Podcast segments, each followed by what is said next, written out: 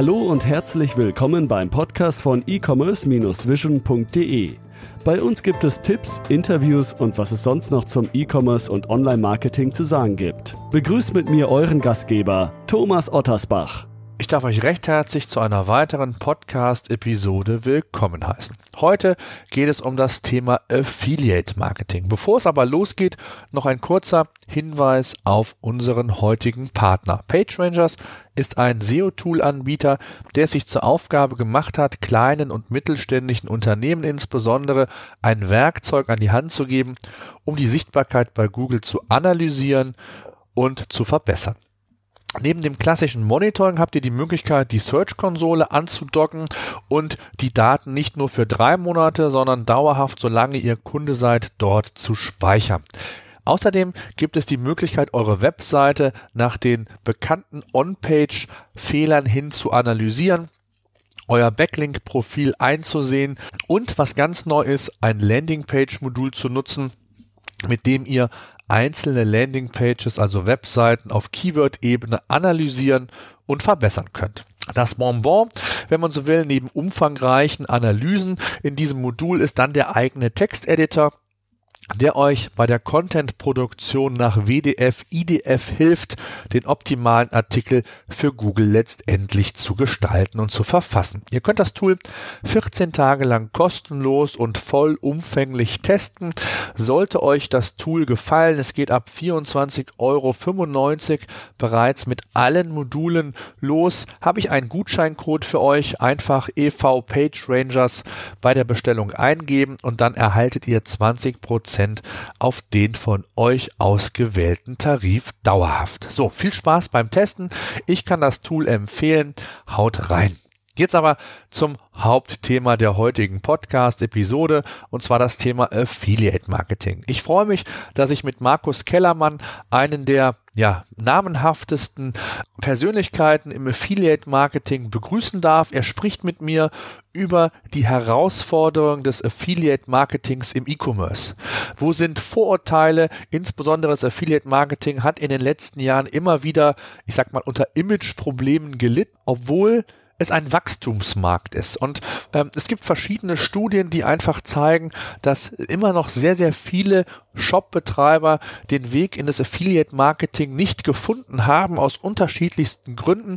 Die möchte ich heute mit dem Markus Kellermann besprechen, also wo Probleme äh, letztendlich sind, worauf zu achten ist, wenn man in das Affiliate-Marketing selbst einsteigen möchte, um da möglichst wenig Fehler zu machen. Und gleichzeitig werfen wir aber auch den Blick in die Zukunft. Äh, wie muss sich das Affiliate-Marketing verändern und ähm, ja, welche Herausforderungen gilt es da zu meistern. Ich würde vorschlagen, wir hören direkt rein, genug gesprochen. Ich wünsche viel Spaß. Herausgekommen ist ein wirklich sehr, sehr interessantes Gespräch. Ja, Markus, ich habe dich bereits angekündigt. Äh, ich würde vorschlagen, stell dich doch kurz unseren Zuhörern vor, zumindest denen, die dich noch nicht kennen, und dann steigen wir voll ins Thema ein. Ja, sehr gerne. Hallo Thomas, erstmal herzlichen Dank für die Einladung in deinen äh, tollen Podcast. Es freut mich ja immer, wenn ich äh, ja sag, sozusagen die Affiliate-Branche vertreten darf und ein bisschen Öffentlichkeitsarbeit machen darf für die Affiliate-Branche. Ähm, ja, zu mir. Mein Name ist Markus Kellermann. Ich bin äh, Geschäftsführer der Expose 360 GmbH. Wir sind eine digitale Marketingagentur in Augsburg. Ähm, wir haben den Fokus auf drei Kernkompetenzen, nämlich Suchmaschinenoptimierung, PPC-Marketing und Affiliate-Marketing. Und ja, ich bin schon relativ lang in der Online-Branche, bin damals gestartet äh, während meiner Ausbildung 1999, ähm, damals noch mit der klassischen äh, Website-Programmierung mit HTML, ähm, JavaScript. Und ähm, ja, bin da so dann auch in das Thema Online-Marketing reingerutscht, damals noch mit Suchmaschinenoptimierung für Alta Vista und Fireball, also Suchmaschinen, die mittlerweile gar keiner mehr kennt, weil es es eigentlich so nicht mehr gibt. Und ähm, ja, bin dann im Jahre 2000 zu einem großen deutschen Versandhändler gewechselt, habe da dann mit drei Kollegen äh, die E-Commerce-Abteilung mit aufgebaut. Das war noch ganz, ganz am Anfang des, des E-Commerce und äh, war damals auch noch ganz klassisch, dass man noch Produkte in äh, Excel-Dateien reingeklopft hat und dann hochgeladen hat in Online-Shop. Also es waren wirklich noch die Anfänge damals.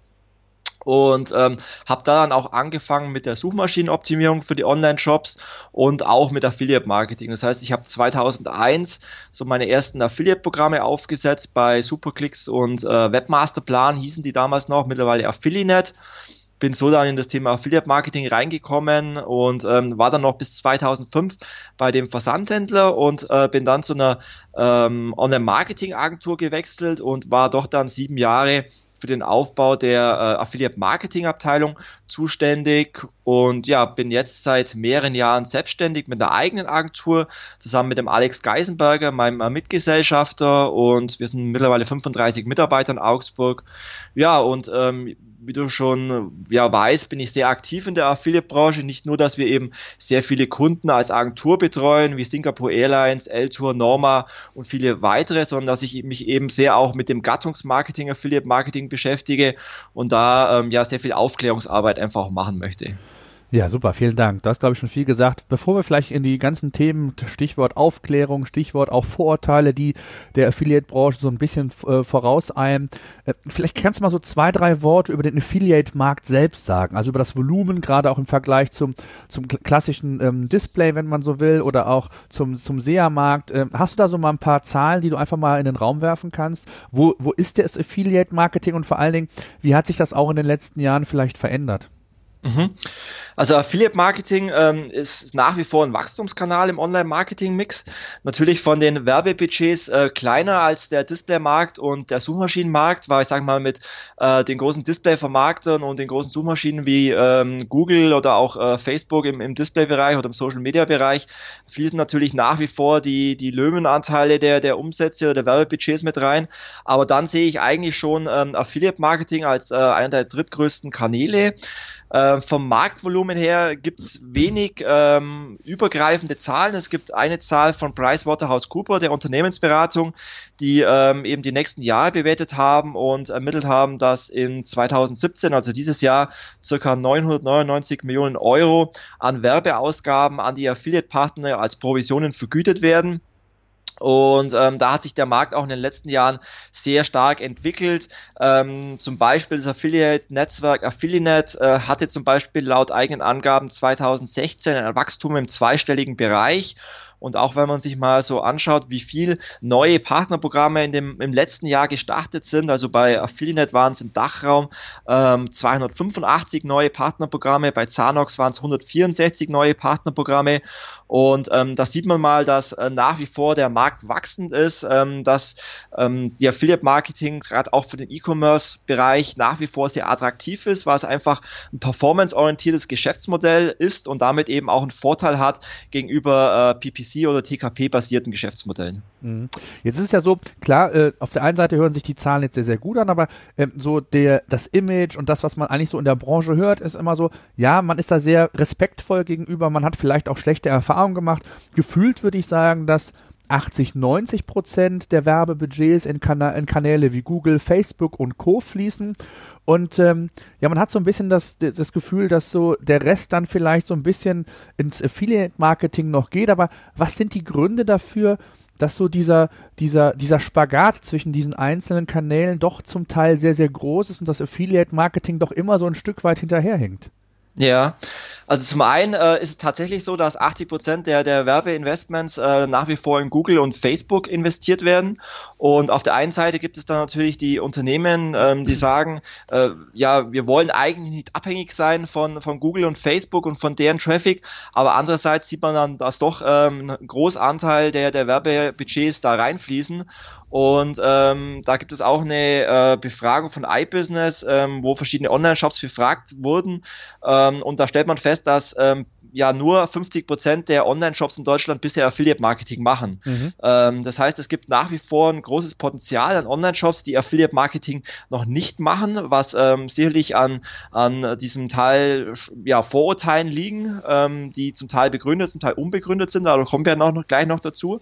Aber nichtsdestotrotz ähm, gibt es nach wie vor sehr viele Online-Shops, die noch gar kein Affiliate-Marketing machen. Und gerade wenn man ähm, eben diese Diskussion hat, man möchte eigentlich nicht abhängig sein von Google und Facebook, dann stellt sich natürlich schon die Frage an, äh, an die Online-Shops, warum sie dann, ähm, sage ich mal, ihre Marketingaktivitäten nicht ausweiten, zum Beispiel in Affiliate-Marketing, äh, wo man ja die Möglichkeit hat, sagen wir mal, sehr viele Publishing-Modelle äh, abzudecken, wie zum Beispiel Preissuchmaschinen, äh, Blogs, Content-Seiten, Foren, ähm, YouTube-Kanäle, Facebook-Kanäle, also sehr viele Möglichkeiten der Traffic-Generierung, äh, unabhängig von, äh, sag ich mal, diesen klassischen Traffic-Kanälen. Mhm.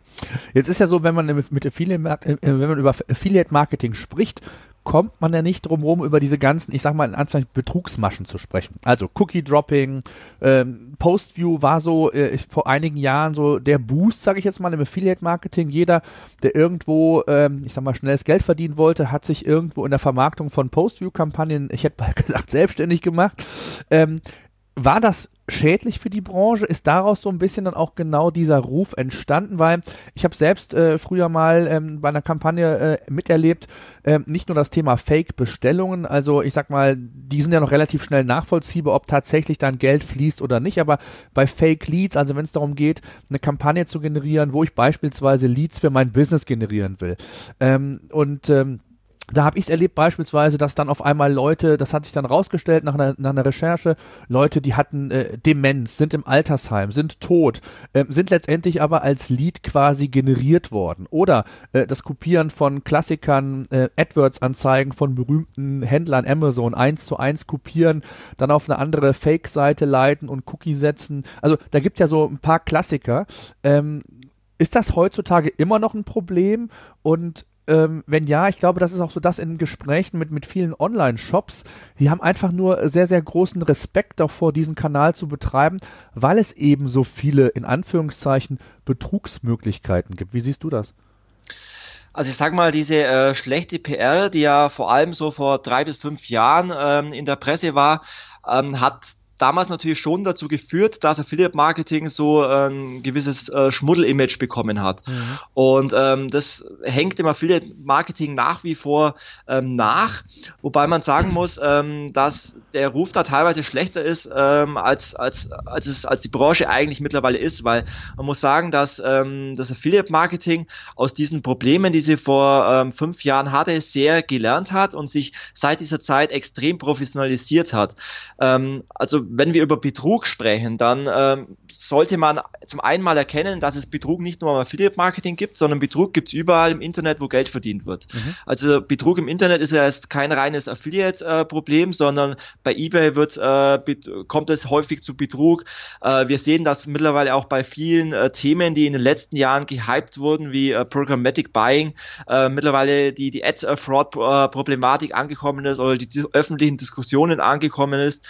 Wir sehen, dass dass ähm, Facebook teilweise bei, bei der Kommunikation der, der Verweildauern äh, teilweise falsche Daten angibt. Äh, da gibt es dieses Thema äh, Matrix-Skandal, der vor einigen Wochen publik wurde. Also generell muss man sagen, dieses Thema Betrug im Internet ist kein reines Affiliate-Phänomen, mhm. sondern überall, wo, wo im Internet Geld verdient wird, äh, gibt es eben potenzielle Betrüger. Die Frage ist nur, wie schafft man es, diese Betrüger aus dem Kanal zu verbannen und rauszubekommen? Und dazu ist es wichtig, zum einen mal die, die Vorteile ähm, zu, zu skizzieren, die der Affiliate Marketing bietet, aber zum anderen natürlich auch, ähm, sag ich mal, die äh, Betrüger, die es natürlich gab und immer noch gibt, ähm, aus dem Affiliate-Kanal zu verbannen. Und ähm, hierzu bedarf es einfach Aufklärung und auch vor allem einem professionellen Account-Management, was es eigentlich für jeden Online-Marketing-Kanal bedarf. Das heißt, man sollte nicht meinen, wenn ich ein Affiliate-Programm aufsetze, dann ist es ein Selbstläufer, sondern äh, wenn ich, äh, wenn ich mir als Online-Shop-Betreiber zum Ziel setze, ich möchte jetzt Affiliate-Marketing betreiben, um damit sozusagen äh, Neukunden zu gewinnen, dann sollte ich zum einen zum ersten Mal erkennen, dass ich hier mit Online-Vertriebspartnern zusammenarbeite, die letztendlich Werbung für meinen Online-Shop betreiben und dass ich diesem Kanal Affiliate Marketing auch die notwendige Aufmerksamkeit schenken sollte. Das heißt, es sollte äh, bei dem Online-Shop jemand geben, der sich mit Affiliate Marketing auskennt, der mit den Partnern regelmäßig im Austausch ist, der das Partnerprogramm überprüft. Und äh, wenn ich das im Haus nicht habe, dann sollte ich vielleicht, vielleicht mich an eine Agentur wenden, äh, die mich da unterstützt. Also ähm, letztendlich ist es so, dass wenn ich Affiliate Marketing mache, dann sollte ich das langfristig machen, dann sollte ich hier die entsprechenden Ressourcen äh, zur Verfügung stellen und dann ähm, ist es für die Betrüger auch wesentlich schwieriger, sage ich mal, äh, ja, das Partnerprogramm zu betrügen, weil es da einfach jemand gibt, der äh, mit, mit der entsprechenden, äh, mit dem entsprechenden Know-how sich um den Account kümmert und dann wird es für die Betrüger auch schwieriger. Was nicht heißt, dass ähm, ja das letztendlich ähm, Betrugsargument ist zu sagen, okay, wenn das Partnerprogramm nicht entsprechend betreut wird, dann ähm, haben die Betrüger damit äh, leichtere Arbeit, sondern äh, es ist natürlich dann auch Aufgabe der Technologieunternehmen, das heißt der Affiliate-Netzwerke, übergreifend dafür zu sorgen, dass diese Affiliate-Betrüger langfristig aus dem Affiliate-Kanal verbannt werden. Mhm. Aber um es abzuschließen, ähm, wie gesagt, das Betrugsproblem, was vor fünf Jahren aufkommt, ist meines Erachtens ähm, überhaupt nicht mehr so schlimm, wie es damals war. Äh, wurde enorm aus den Affiliate-Netzwerken verbannt ähm, und dadurch, dass sich der Kanal in den letzten Jahren enorm professionalisiert hat, auch mit Unterstützung des BVDW, der in also dem Bundesverband Digitale Wirtschaft, der über verschiedene Arbeitsgruppen äh, Code of Conduct Contacts definiert hat, unter anderem zu dem Thema Postview, was du gerade angesprochen hast, ähm, wurde es in den letzten Jahren für Betrüger immer schwieriger, ähm, sozusagen zu betrügen und damit Geld zu verdienen. Ja, jetzt weiß man ja, oder ich, ich sag mal so, aus meiner Sicht ist eigentlich so das perfekte Affiliate-Modell eigentlich, wenn du so ein Vergütungsmodell schaffst nach Customer Journey, also Attributionsmodelle, die ja auch schon immer angedacht sind, aber die sich, glaube ich, auch bei den Affiliate-Netzwerken, aber da musst du mich korrigieren, noch nicht so durchgesetzt haben. Äh, aus verschiedensten Gründen kannst du vielleicht gleich was zu sagen. Ist es, ist das die Zukunft, wo der, wo der Markt eigentlich hin muss? Also nicht nur im Affiliate-Marketing, sondern generell. Ähm, wir wissen ja selber, dass ähm, bis ein Kunde heutzutage tatsächlich im, im Shop äh, einkauft, kann es äh, fünf bis sieben Touchpoints dauern. Ähm, und da kann ja der Affiliate-Kanal ein ganz wichtiger sein, auch wenn er nicht vielleicht dann der abschließende Kanal ist, der dann zum Kauf quasi aktiviert, aber es kann theoretisch ja ein, ein vorbereitender Kanal sein. Und das ist ja in der, in der Vergangenheit nie so richtig gewürdigt worden, nicht nur im Affiliate-Marketing, sondern ja grundsätzlich bei Online-Marketing-Kanälen. Aber jetzt gibt es da noch nicht irgendeinen Standard. Wie, wie ist da der aktuelle Stand? Vielleicht kannst du da einfach mal so ein bisschen aus dem Nähkästchen plaudern. Also definitiv sehe ich, ähm, sage ich mal, das kanalübergreifende äh, Customer Journey Tracking als ähm, ein ganz wichtiges Thema für die Zukunft. Weil wie du schon sagst, ähm, gibt es mit Sicherheit ganz viele Online-Marketing-Kanäle, die ähm, ja sozusagen äh, zum Kauf beitragen, aber dann äh, durch die nach wie vor relevante Last-Cookie-Wins-Zuordnung äh, einfach äh, dann nicht erkannt werden. Und ähm, diese Erkenntnis ist einfach wichtig für die Online-Shops-Betreiber zu gewinnen, um einfach zu sehen, welche ähm, Assists liefern mir denn die unterschiedlichen Online-Marketing-Kanäle für andere Kanäle. Und ähm, wenn ich dieses, diese Erkenntnisse nicht habe, dann äh, komme ich vielleicht zu der Erkenntnis, dass mir zum Beispiel eine äh, Display-Kampagne oder ein Affiliate-Partner nichts bringt, äh, weil der Kunde ja über die Google AdWords-Anzeige gekauft hat. Aber ähm, ich sehe vielleicht nicht, dass er nur deswegen bei Google äh, nach diesem Suchbegriff gesucht hat, weil er vorher einen Display-Banner oder eine Affiliate-Anzeige gesehen hat. Und äh, um diese Erkenntnisse zu erlangen, ist es eben wichtig, so ein Customer Journey Tracking aufzusetzen. Und ähm, wir stellen uns natürlich auch die Frage, warum machen es nicht mehr Unternehmen? Und wir haben vor kurzem, äh, also ist noch gar nicht so lange her, im Januar äh, eine große Trendumfrage oder einen großen Trendreport äh, veröffentlicht. Wir haben über 1800 Advertiser, Affiliates, äh, Netzwerke und Agenturen befragt und ähm, kam zu dem Erkenntnis, dass ähm, zum Beispiel bisher erst 31 Prozent der Advertiser ein Customer Journey Tracking einsetzen, 31 Prozent noch keins einsetzen und 38 Prozent es für 2017 geplant haben. Also das, die Tendenzen werden auf jeden Fall mehr. Aber interessant war dann die Frage, äh, warum warum denn die äh, Merchants noch kein Customer Journey Tracking einsetzen. Und da war, äh, haben 63 Prozent der Befragten gesagt, dass die technische Implementierung ihnen zu aufwendig ist und 38 Prozent haben gesagt, dass sie keine Zeit haben, sich darum zu kümmern. Und ähm, das zeigt mir eigentlich, dass die Unternehmen generell Interesse danach haben, aber dass sie eigentlich mit der Situation überfordert sind und dass sie jemanden brauchen, der sie an die Hand nimmt und sie bei diesem ganzen Prozess unterstützt. Ja, genau, das ist auch so meine Erfahrung. Ich habe selbst noch ein, zwei Kunden im, im, E-Commerce-Bereich, die ich betreue und da ist genau dieses Thema gewesen. Wie schaffe ich es quasi, ein Multi-Channel-Tracking aufzubauen? A, was, ich sag mal, bezahlbar ist. Das ist ja auch nochmal ein Thema. Kann man, kannst du vielleicht gleich noch ein bisschen mehr was zu sagen? Wenn man so ein System nutzt oder auch externe Dienstleister, ich sag mal, die nehmen es ja aus den Vollen, ne? Also um es mal so ein bisschen vorsichtig zu formulieren. Das heißt, auf der einen Seite vielleicht ein, ein monetäres Problem und auf der anderen Seite ein technisches Problem. Jetzt gibt es aber ja genug Beispiele, ähm, wo man gerade diese technischen Hürden vielleicht so entwickelt, so verändert hat, dass das auch ein Laie schafft. Wieso schafft man das im Bereich der, des Trackings nicht? Das heißt also, diese technische Hürde, die auch ein klein- oder mittelständischer oder ein mittelgroßer Online-Shop hat, die sind ja derart groß, dass man ohne externe Hilfe, ohne teuren äh, IT-Dienstleister das nicht schaffen kann. Und dann muss man sich natürlich immer die Frage stellen, was brauche ich oder wie sind meine Initialkosten zu dem, was ich dann nachher mit diesem Kanal verdiene. Also das ist dann letztendlich so ein bisschen, ich hätte jetzt bei Henne-Ei-Problem, ist es vielleicht nicht ganz auf den Punkt gebracht, aber es ist ja schon ein großes Problem. Wieso stellt sich das in der Form dar? Oder gibt es vielleicht sogar einen Tipp von dir, wo man Tools hat, die man sehr einfach implementieren kann, die eben nicht so viel kostet, weil oft ist es ja so, dass diese Anbieter, äh, zumindest war das meine Erfahrung, äh, zum Teil da einen, einen, recht hohen Pauschalbetrag nehmen, sich teilweise noch äh, äh, anteilig an, an den Abverkäufen äh, beteiligen lässt und was es da alles für verschiedene ähm, Vergütungsmodelle in diesem Bereich gibt. Ähm, wie siehst du das? Ja, es ist wirklich ein sehr gutes Thema. Ähm oder auch nicht gutes Thema. Also wir, wir hatten auch schon äh, Kunden, die hatten ähm, also ein Customer Journey Tracking implementiert, haben das auch äh, über mehrere Monate verwendet und sind danach zu der Erkenntnis gekommen, dass es sich äh, für sie eigentlich äh, nicht rendiert, weil der, der Kosten-Nutzen-Aufwand, auch die Zeit, die man dafür investiert, größer ist, wie das, was es ihnen letztendlich bringt. Ähm, ich glaube, ähm, dass es nach wie vor so ist, dass es bei vielen E-Commerce-Unternehmen äh, zum einen ein Prioritätsproblem ist und dass die intern noch ganz andere äh, Probleme haben, wie sich mit solchen Themen wie Customer Journey Tracking zu beschäftigen. Also ich kenne ganz viele Unternehmen, die haben nicht mal äh, eine Cookie-Weiche im Einsatz, um damit zu messen, über welchen äh, ja, Last Cookie Winz-Kanal kommt denn letztendlich der Kanal und vergüten damit letztendlich eine Bestellung in mehreren Kanälen. Also ich glaube, dass bei vielen Unternehmen noch ganz andere Themen ähm, ja Vorrang haben, wie dieses äh, Zukunftsthema Customer Journey Tracking Problem. Ähm, das ist, glaube ich, ein äh, Faktor, der bei vielen mit, mit einspielt, gerade bei kleineren Unternehmen, die halt einfach ähm, in der technischen äh, Organisation ihres Online-Shops noch ganz andere Themen haben.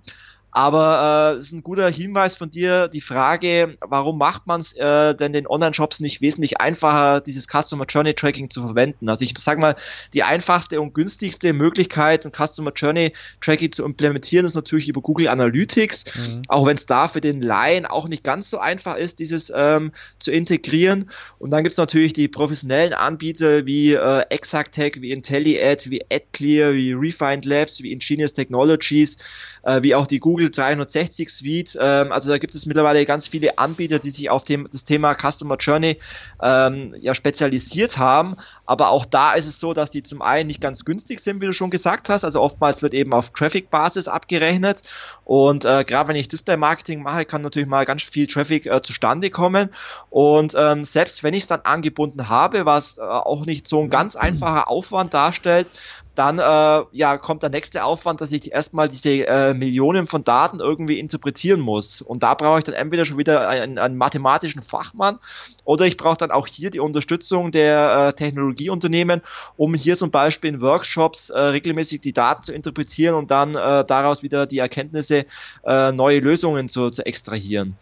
Also von dem her ist es gerade für ein kleines Unternehmen, wenn wir jetzt mal nicht von, von, die, von den Ottos dieser Welt sprechen, ja. äh, nicht ganz unerheblich, äh, so ein Customer Journey aufzusetzen. Und ähm, ich glaube, wir sind da einfach noch ganz am Anfang. Und wenn ich mir die Entwicklungen dieser Tools anschaue, dann äh, sind die ja regelmäßig dabei, ihre Technologien zu vereinfachen, äh, die, die User Journey der eigenen Technologien zu überarbeiten und zu vereinfachen.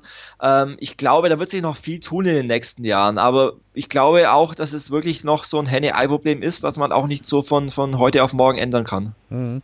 Aber wenn man das alles mal so jetzt, ich sag mal so Revue passieren lässt, ähm, auch das, was wir ja gerade besprochen haben, diese Problematik zu sagen, man braucht einen eigenen Account Manager, der das Affiliate überprüft, man hat technische Hürden, die man zu meistern hat. Kommt man dann nicht letztendlich auch zu dem Schluss, dass sich das ein kleinerer oder ein mittelgroßer Shop eigentlich heutzutage gar nicht leisten kann. Abgesehen mal davon, gut, man kann es mit Analytics ähm, umsetzen, das ist kostenlos, wobei bis das dann so entsprechend läuft, wie ich es dann gerne hätte und benötige, ähm, muss ich sehr wahrscheinlich auch meinen IT-Dienstleister ähm, beauftragen, also kostet das letztendlich auch Geld. Ähm, und, und wenn ich mal so die Klassiker sehe, du hast sie eben genannt, die Dienstleister, ich weiß, dass das ein, für einen relativ kleinen Online-Shop äh, unter 500 oder 1000 Euro im Monat äh, de facto kommst du da nicht. Es ist letztendlich wie so eine Art Ad-Server früher, der pro Traffic, pro Abverkauf auch nochmal äh, generiert wird, ist ja oftmals so ein Mischmodell. Ähm, und dann kommt man einfach auch sehr schnell zu der Erkenntnis, es ist zwar schön, es gibt diese Lösung, wird mir präsentiert als Shopbetreiber, aber eigentlich ist sie für mich nicht greifbar, weil es eigentlich erstmal nur den den ja Mittelständlern oder den großen Unternehmen äh, ähm, ja nutzbar gemacht wird, oder? Ja, also ähm, oder hast Frage, du vielleicht einen Tipp mal, äh, wo du sagst, das ist auf jeden Fall mal eine gute Lösung, äh, nicht nur softwareseitig, sondern toolseitig. Gibt es da irgendwas, was du mal so äh, vielleicht sogar aus deiner Erfahrung mal sagen kannst, wo du gute Erfahrungen mitgemacht hast? Also gerade für, einen, für ein kleines Unternehmen und für einen Mittelständler bietet sich mit Sicherheit Google Analytics an, mhm. weil es zum einen äh, kostenlos ist, ähm, sagen wir mal, wenn man sich ein bisschen einarbeitet in die, in die Thematik, man ähm, das Customer Journey Tracking dann auch äh, selbst aufsetzen kann und damit dann schon erste Erkenntnisse gewinnen kann. Das ist sicherlich die günstigste Lösung und die einfachste Lösung für einen Mittelständler.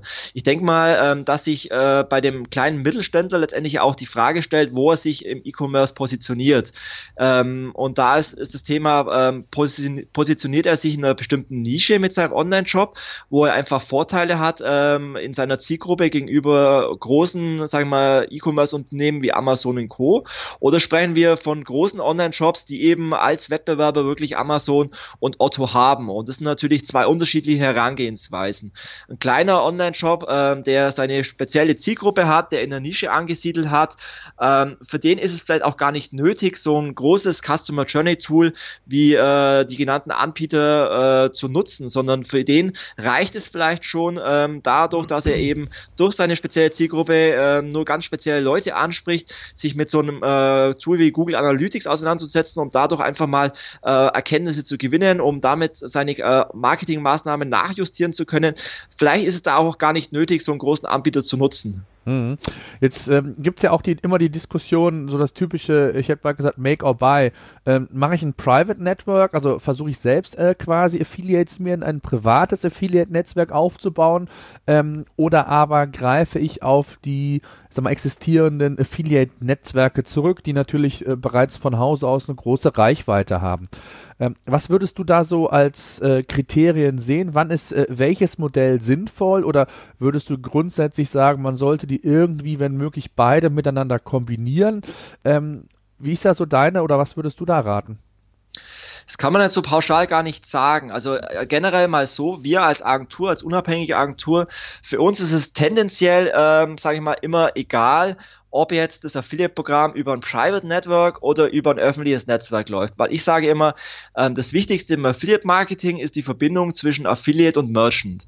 Und ähm, das, was dazwischen ist, das heißt das Affiliate-Netzwerk oder die Affiliate-Technologie, ist äh, an sich jetzt erstmal äh, eine Technologie, die dem, äh, die das Tracking durchführt äh, der, der Bestellungen, die dem Affiliate die Provision ausbezahlt und die dem Advertiser eine Statistik äh, liefert, über welche Affiliates kamen denn die Bestellungen.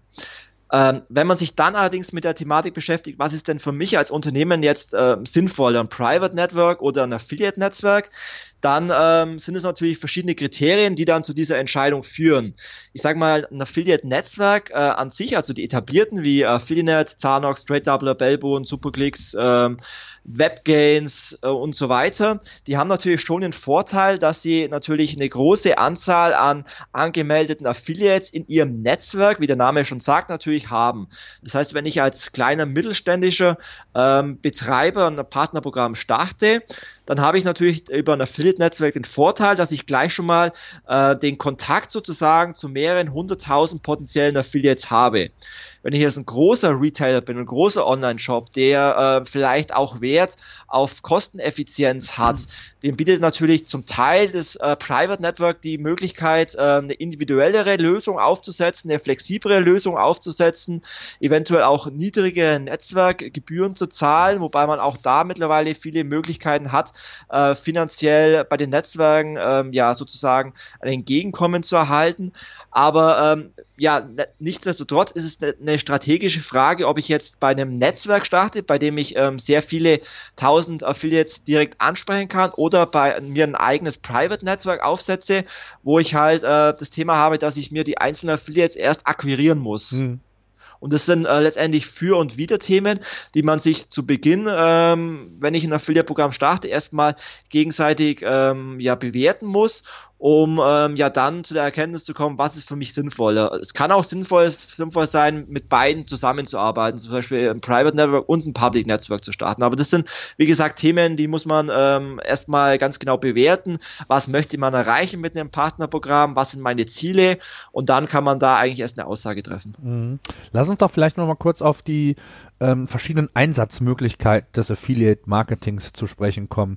Das Thema Gutscheine, Coupons, Cashback, das sind ja eigentlich so die führenden ähm, Vehikel, um Affiliate-Marketing einzusetzen? Oder hat sich da in der, in der letzten Zeit was verschoben? Was würdest du sagen? Was sind gerade für, für Shop-Betreiber wichtige ähm, Vehikel, um Affiliate-Marketing auch wirklich effizient umzusetzen? Mhm. Also auch das ist ja äh, zum Teil ein gewisser Vorurteil, dem dem Affiliate Marketing äh, nach wie vor anlastet, dass ähm, der ein oder andere ähm, sagt, ähm, ja Affiliate Marketing, äh, 90 Prozent der Bestellungen kommen ja eh über Gutscheine. Mhm. Das mag vielleicht bei dem einen oder anderen Partnerprogramm der Fall sein, aber auch das hängt natürlich wieder von der Strategie des Partnerprogramms ab und wie es entsprechend betreut wird. Also äh, um nochmal auf diese äh, Trendanalyse zurückzukommen und diese Umfrage, die wir gemacht haben, da haben wir gefragt, was äh, sind denn für die äh, Advertiser die bedeutendsten, bedeutendsten äh, Publisher-Modelle in 2017?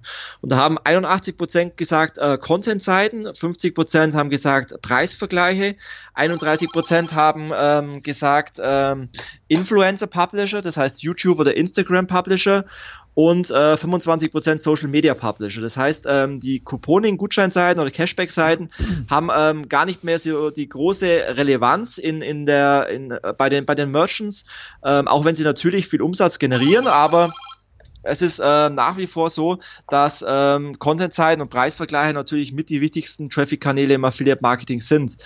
Ähm, da stellt sich dann natürlich die Frage, warum werden dann äh, bei manchen Partnerprogrammen nach wie vor der große Anteil der Umsätze über Gutscheinseiten generiert? Mhm. Und das liegt dann einfach daran, dass ich in, mein, äh, in meinem Publisher-Portfolio äh, vielleicht einfach noch nicht die entsprechenden Content-Seiten akquiriert habe oder dass ich vielleicht noch nicht die richtigen Preisvergleiche gefunden habe und angebunden habe. Es kann sicherlich viele Gründe haben. Mhm. Jetzt hast du ja ein Stichwort gesagt, äh, ich sag mal so, was gerade so das, das Hype-Thema ist, Influencer-Marketing.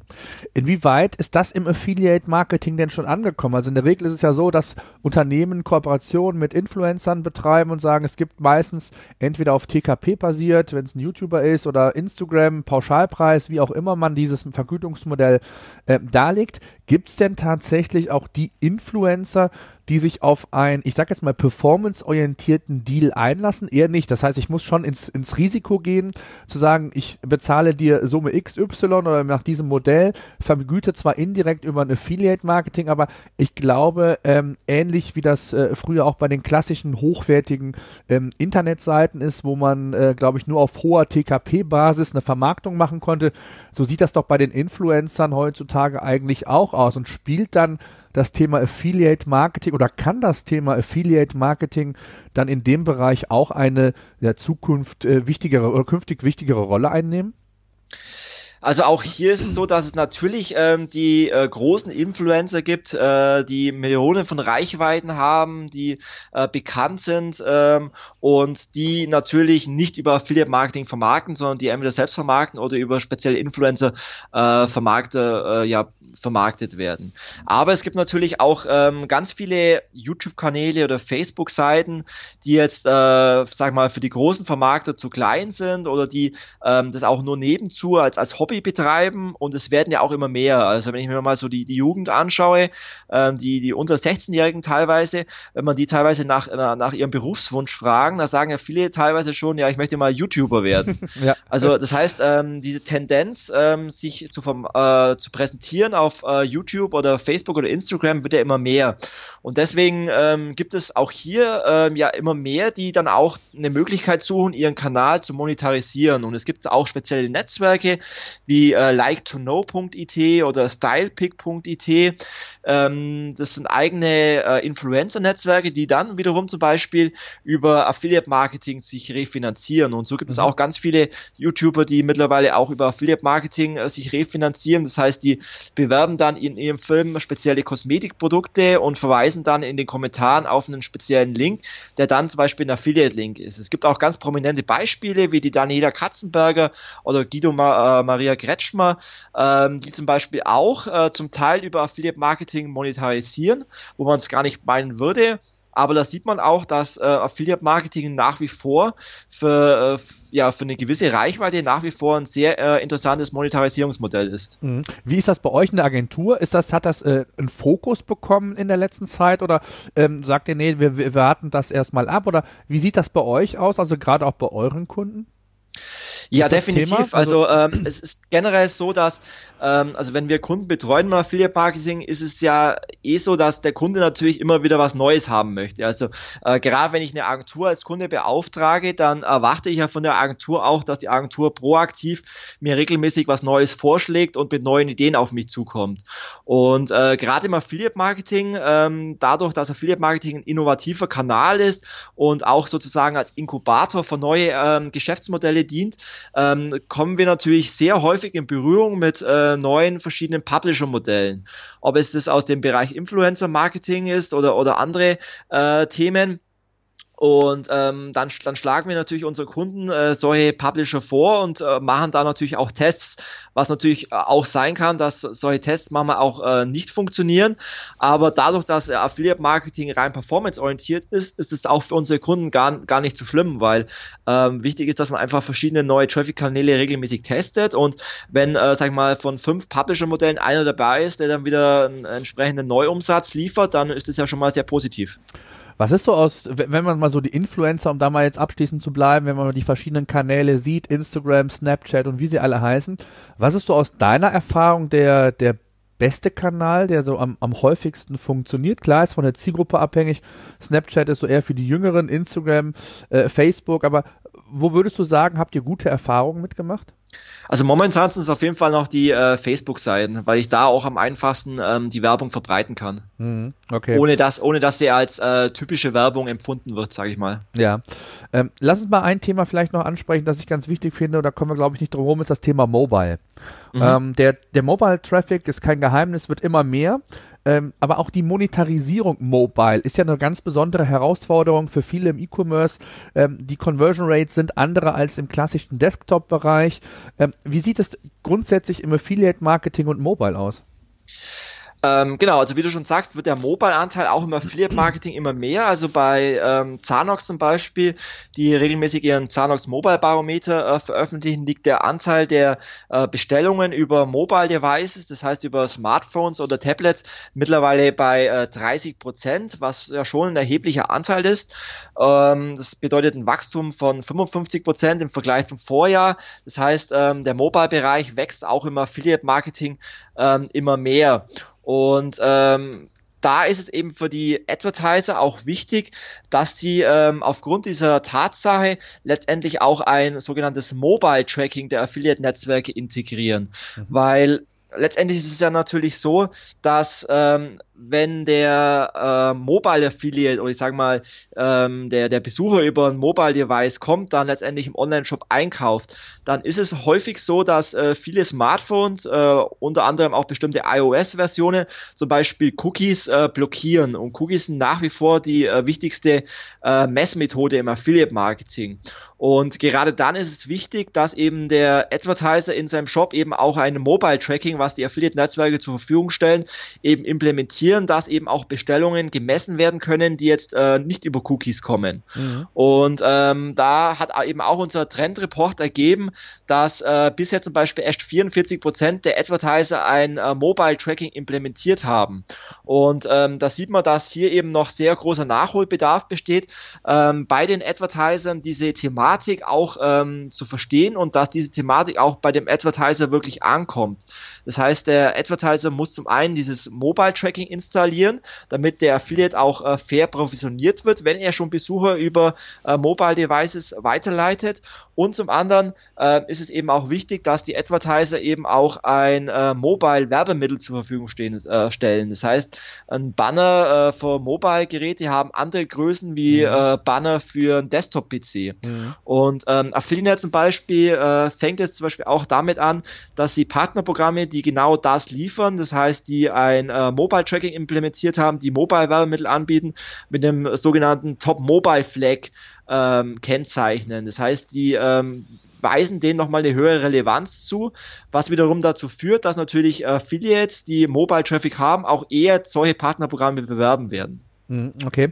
Ähm, ist denn irgendwas darüber auch bekannt oder weißt du irgendwelche Zahlen, äh, wie unterschiedlich die Conversion Rates quasi über den Kanal auch, äh, ich sag mal, mobile und desktop-mäßig sind? Also wie viel muss ich gegebenenfalls mehr mobil reinschütten, damit ich die gleichen Ergebnisse bekomme? Zwar sprachst du davon, dass es ein Wachstum gab im Vergleich zum Vorjahr, aber die Frage ist ja, es ist ja auch mehr Traffic geworden. Das heißt also, habe ich es tatsächlich geschafft, das effizienter zu gestalten oder ähm, wo liegen da noch die Probleme aus deiner Sicht? Mhm. Also über, äh, über die Conversion Rates habe ich jetzt äh, spontan keine Zahlen, aber ähm, was natürlich schon Fakt ist, dass die Merchants natürlich dieses äh, mobile Zeitalter auch annehmen müssen. Das heißt, ich muss natürlich auch meinen Online-Shop mobile-basiert ausrichten. Es bringt mir natürlich nichts, wenn der, der äh, Kunde jetzt über ein Smartphone kommt und dann der Bestellprozess im Online-Shop äh, nicht mobile optimiert ist. Das heißt, ähm, der Kunde muss natürlich auch im, im äh, Shop so geführt werden, dass er relativ einfach auch über sein Smartphone einkaufen kann und dann steigt natürlich auch automatisch die Conversion Rate. Das ist natürlich auch ganz wichtig und da haben sicherlich auch immer noch viele Unternehmen äh, Nachholbedarf, dass sie ihre Seiten auch äh, mobil optimieren. Also ähm, zum Beispiel war die Frage auch in unserer Umfrage, was denn die größten Ängste sind ähm, der Affiliates, die eben dazu führen können, dass die Umsätze nicht weiter steigen. Und da haben zum Beispiel 80 Prozent der Affiliates ähm, gesagt, dass sie die größten Probleme sehen in zu schlechten Conversion Rates bei den Merchants und 78 äh, Prozent haben gesehen, dass sie das fehlende Mobile Tracking beim Merchant als Problem sind. Also das spielt ja alles in diese Thematik mit ein, dass eben durch den steigenden Mobile Traffic auch die Seiten so optimiert sein müssen, dass der Kunde einfach einkaufen kann. Mhm. Ähm, was äh, Fragen, die mir immer wieder mal gestellt werden, vielleicht hast du da eine Antwort. Äh, wie viel Geld sollte man mindestens mal in so einen Affiliate-Test investieren? Sind es 3000, also gerade so, ähm, ich sag mal, ähm, Affiliate-Netzwerke wie Zanox, die haben halt gewisse Mindestvolumina, die man erstmal einbringen muss, äh, damit die überhaupt, ich hätte bald gesagt, tätig werden, aber es gibt natürlich auch kleinere Affiliate-Netzwerke, bei denen das etwas anders aussieht, aber was sind so, äh, was, was gibst du für, für, für einen Tipp, wenn du sagst, wenn du Affiliate-Marketing betreiben willst, musst du mindestens drei, fünf, acht, zehntausend Euro in die Hand nehmen, damit du A, überhaupt eine gewisse Relevanz bekommst, eine Tendenz, um zu sehen, ob dieser Kanal funktioniert. Äh, was ist da so dein Tipp? Also ähm, Affiliate Test ist schon mal gleich mal das falsche Wort als Ausgangsbasis, weil ähm, ich sage äh, den Kunden immer, wenn sie sich wirklich dazu entscheiden, Affiliate ein Programm aufzusetzen, dann sollten sie es nicht als äh, Kampagne sehen oder als Test, sondern wirklich strategisch an das Thema herangehen und äh, wirklich Affiliate Marketing als langfristigen Kanal sehen. Und äh, wenn ich Affiliate Marketing langfristig betreibe, dann habe ich natürlich wie in jedem anderen Online-Marketing-Kanal am Anfang erstmal Initialkosten. Das heißt, Initialkosten in Form von Bannererstellung, Initialkosten in Form von Ressourcen, die ich zur Verfügung stellen muss, um ein Tracking zu implementieren. Ähm, dann habe ich natürlich gewisse Initialkosten, um ähm, ja bei einem Affiliate-Netzwerk zu starten. Das ist, die Preise variieren hier oftmals. Das hängt auch von dem Potenzial ab des Partnerprogramms, ähm, können bei äh, äh, 0 Euro liegen und können bis zu 4000 Euro gehen. Das ist dann letztendlich die Verhandlungstaktik, die ein Merchant hat mit dem entsprechenden Netzwerk. Ähm, aber letztendlich habe ich natürlich gewisse Initialkosten, in, äh, um überhaupt mal ein Partnerprogramm zu starten.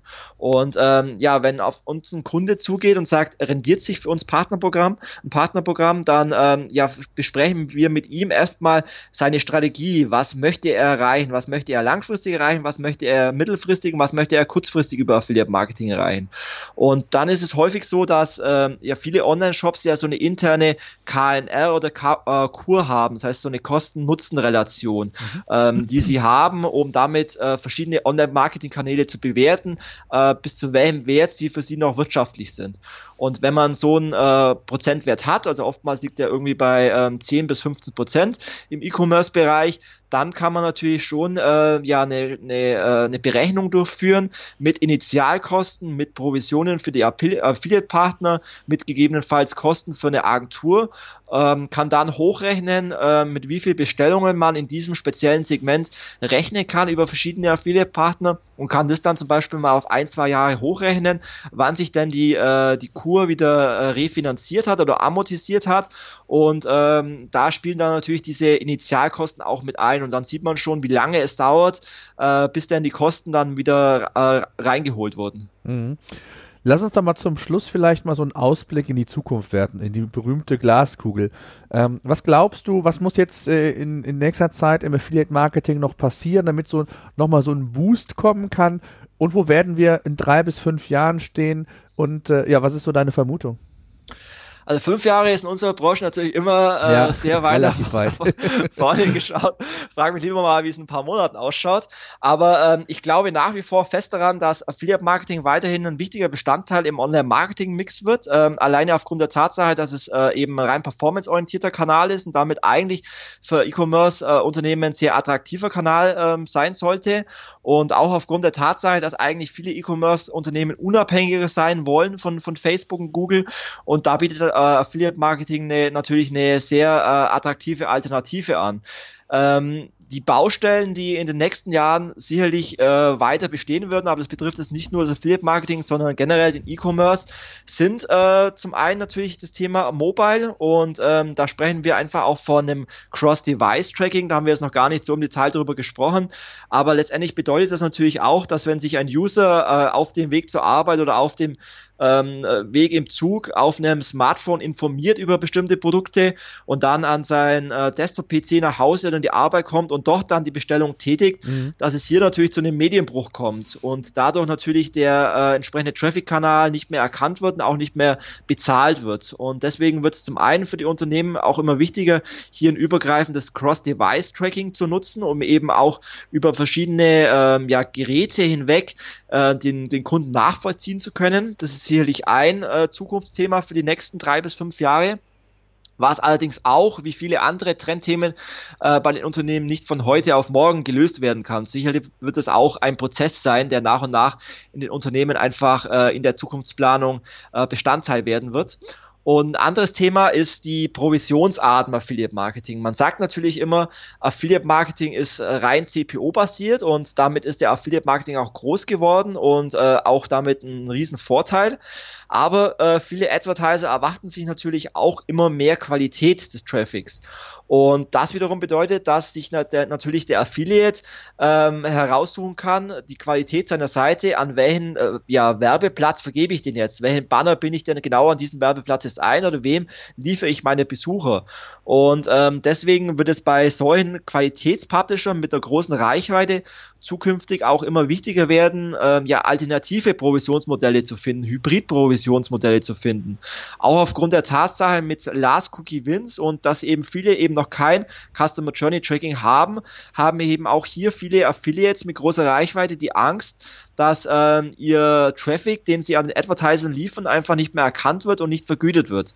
Und deswegen ähm, ja, ist es eben häufig so, dass ähm, die Affiliates zum Teil eben nicht nur mehr die reine CPO-Provision bekommen, sondern zum Beispiel auch noch einen äh, Werbekostenzuschuss, der zum Beispiel 500 Euro beträgt für die Platzierung auf der Startseite oder für die Platzierung in Newslettern.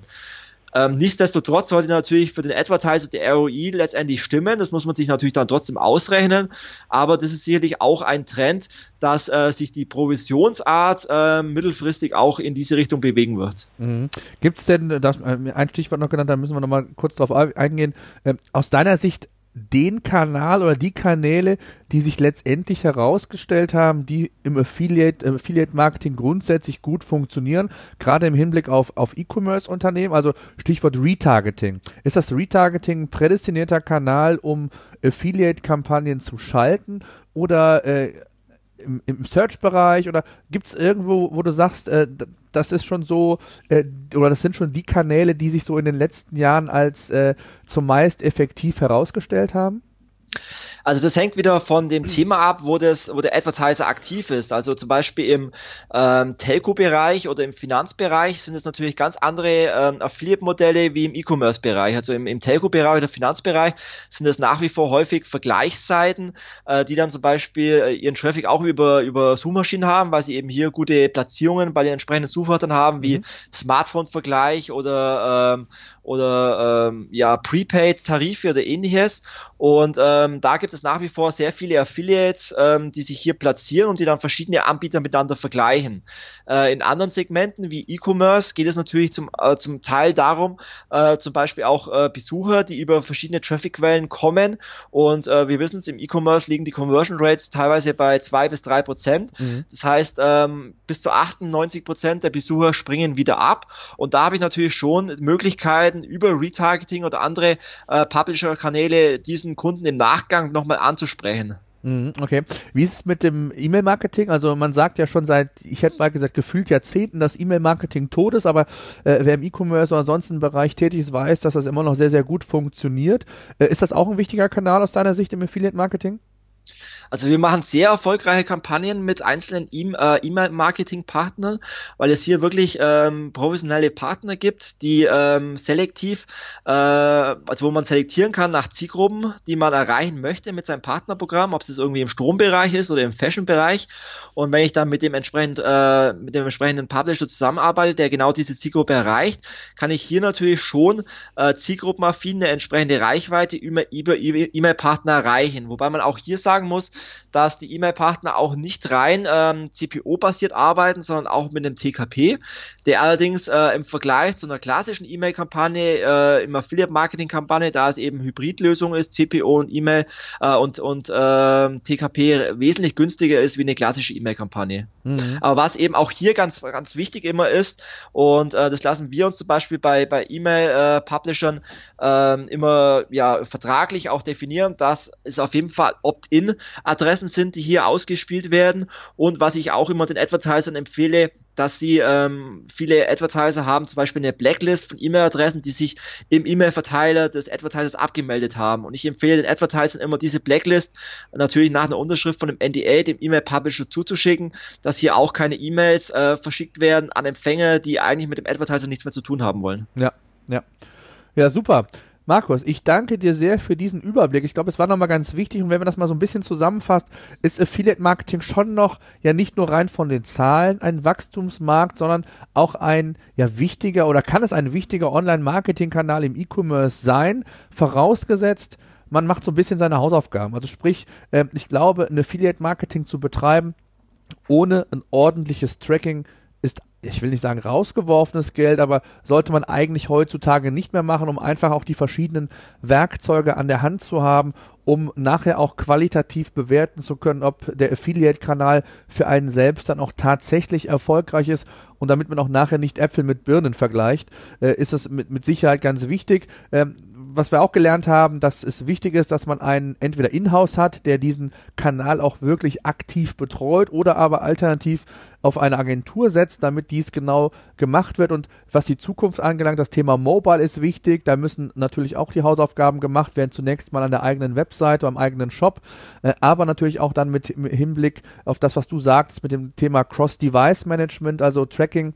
Ähm, auch das ist mit Sicherheit ein Thema. Man erlebt es ja eigentlich tagtäglich ähm, in der Bahn surft man, sieht irgendwas und äh, schaut sich das dann entweder im Büro oder abends nochmal genauer an und äh, aufgrund der, ich sag mal, verschiedenen Cloud-Systeme, die ja da zur Verfügung stehen und man sich auch äh, da entsprechend Bookmarks beispielsweise setzen kann und das, äh, ich sag mal, das Surfverhalten dann weiterführen kann, ist das, glaube ich, so ein ganz, ganz spannendes und und wichtiges Thema und gleichzeitig auch das Thema Vergütungsmodell. Da vielleicht kreative Wege zu gehen. Ich weiß nicht, wie, wie variabel oder wie äh, kreativ sind denn da überhaupt die Affiliate-Netzwerke? Also äh, wenn ich als Publisher, das vielleicht so als letzte Frage, äh, wenn ich als Publisher eine Idee habe, was äh, bestimmte Vergütungsmodelle angeht, ähm, kann ich da auf die Kreativität der Affiliate-Netzwerke setzen oder sind die so starr in ihrem Konstrukt und bieten tatsächlich nur das an, äh, was da als Standard definiert ist?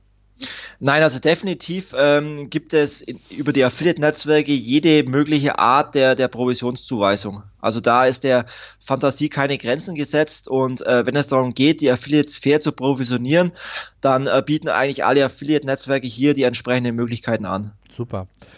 Sehr schön. Markus, ich danke dir sehr. Lass uns gerne mal äh, in Kontakt bleiben, dass immer mal wieder so ein Update machen, wie sich da so der Bereich entwickelt hat. Ähm, gerne mache ich auch mal da eine Umfrage bei uns, bei den verschiedenen Shopbetreibern, um da mal so den Status auch nochmal einzusehen, wie da der Bereich ist und äh, dann können wir uns gerne regelmäßig mal updaten. Sehr gerne und vielen Dank für deine Zeit, Thomas, und äh, auch den Hörern und dir weiterhin alles Gute. Danke dir. Bis dahin. Danke. Tschüss. Tschüss.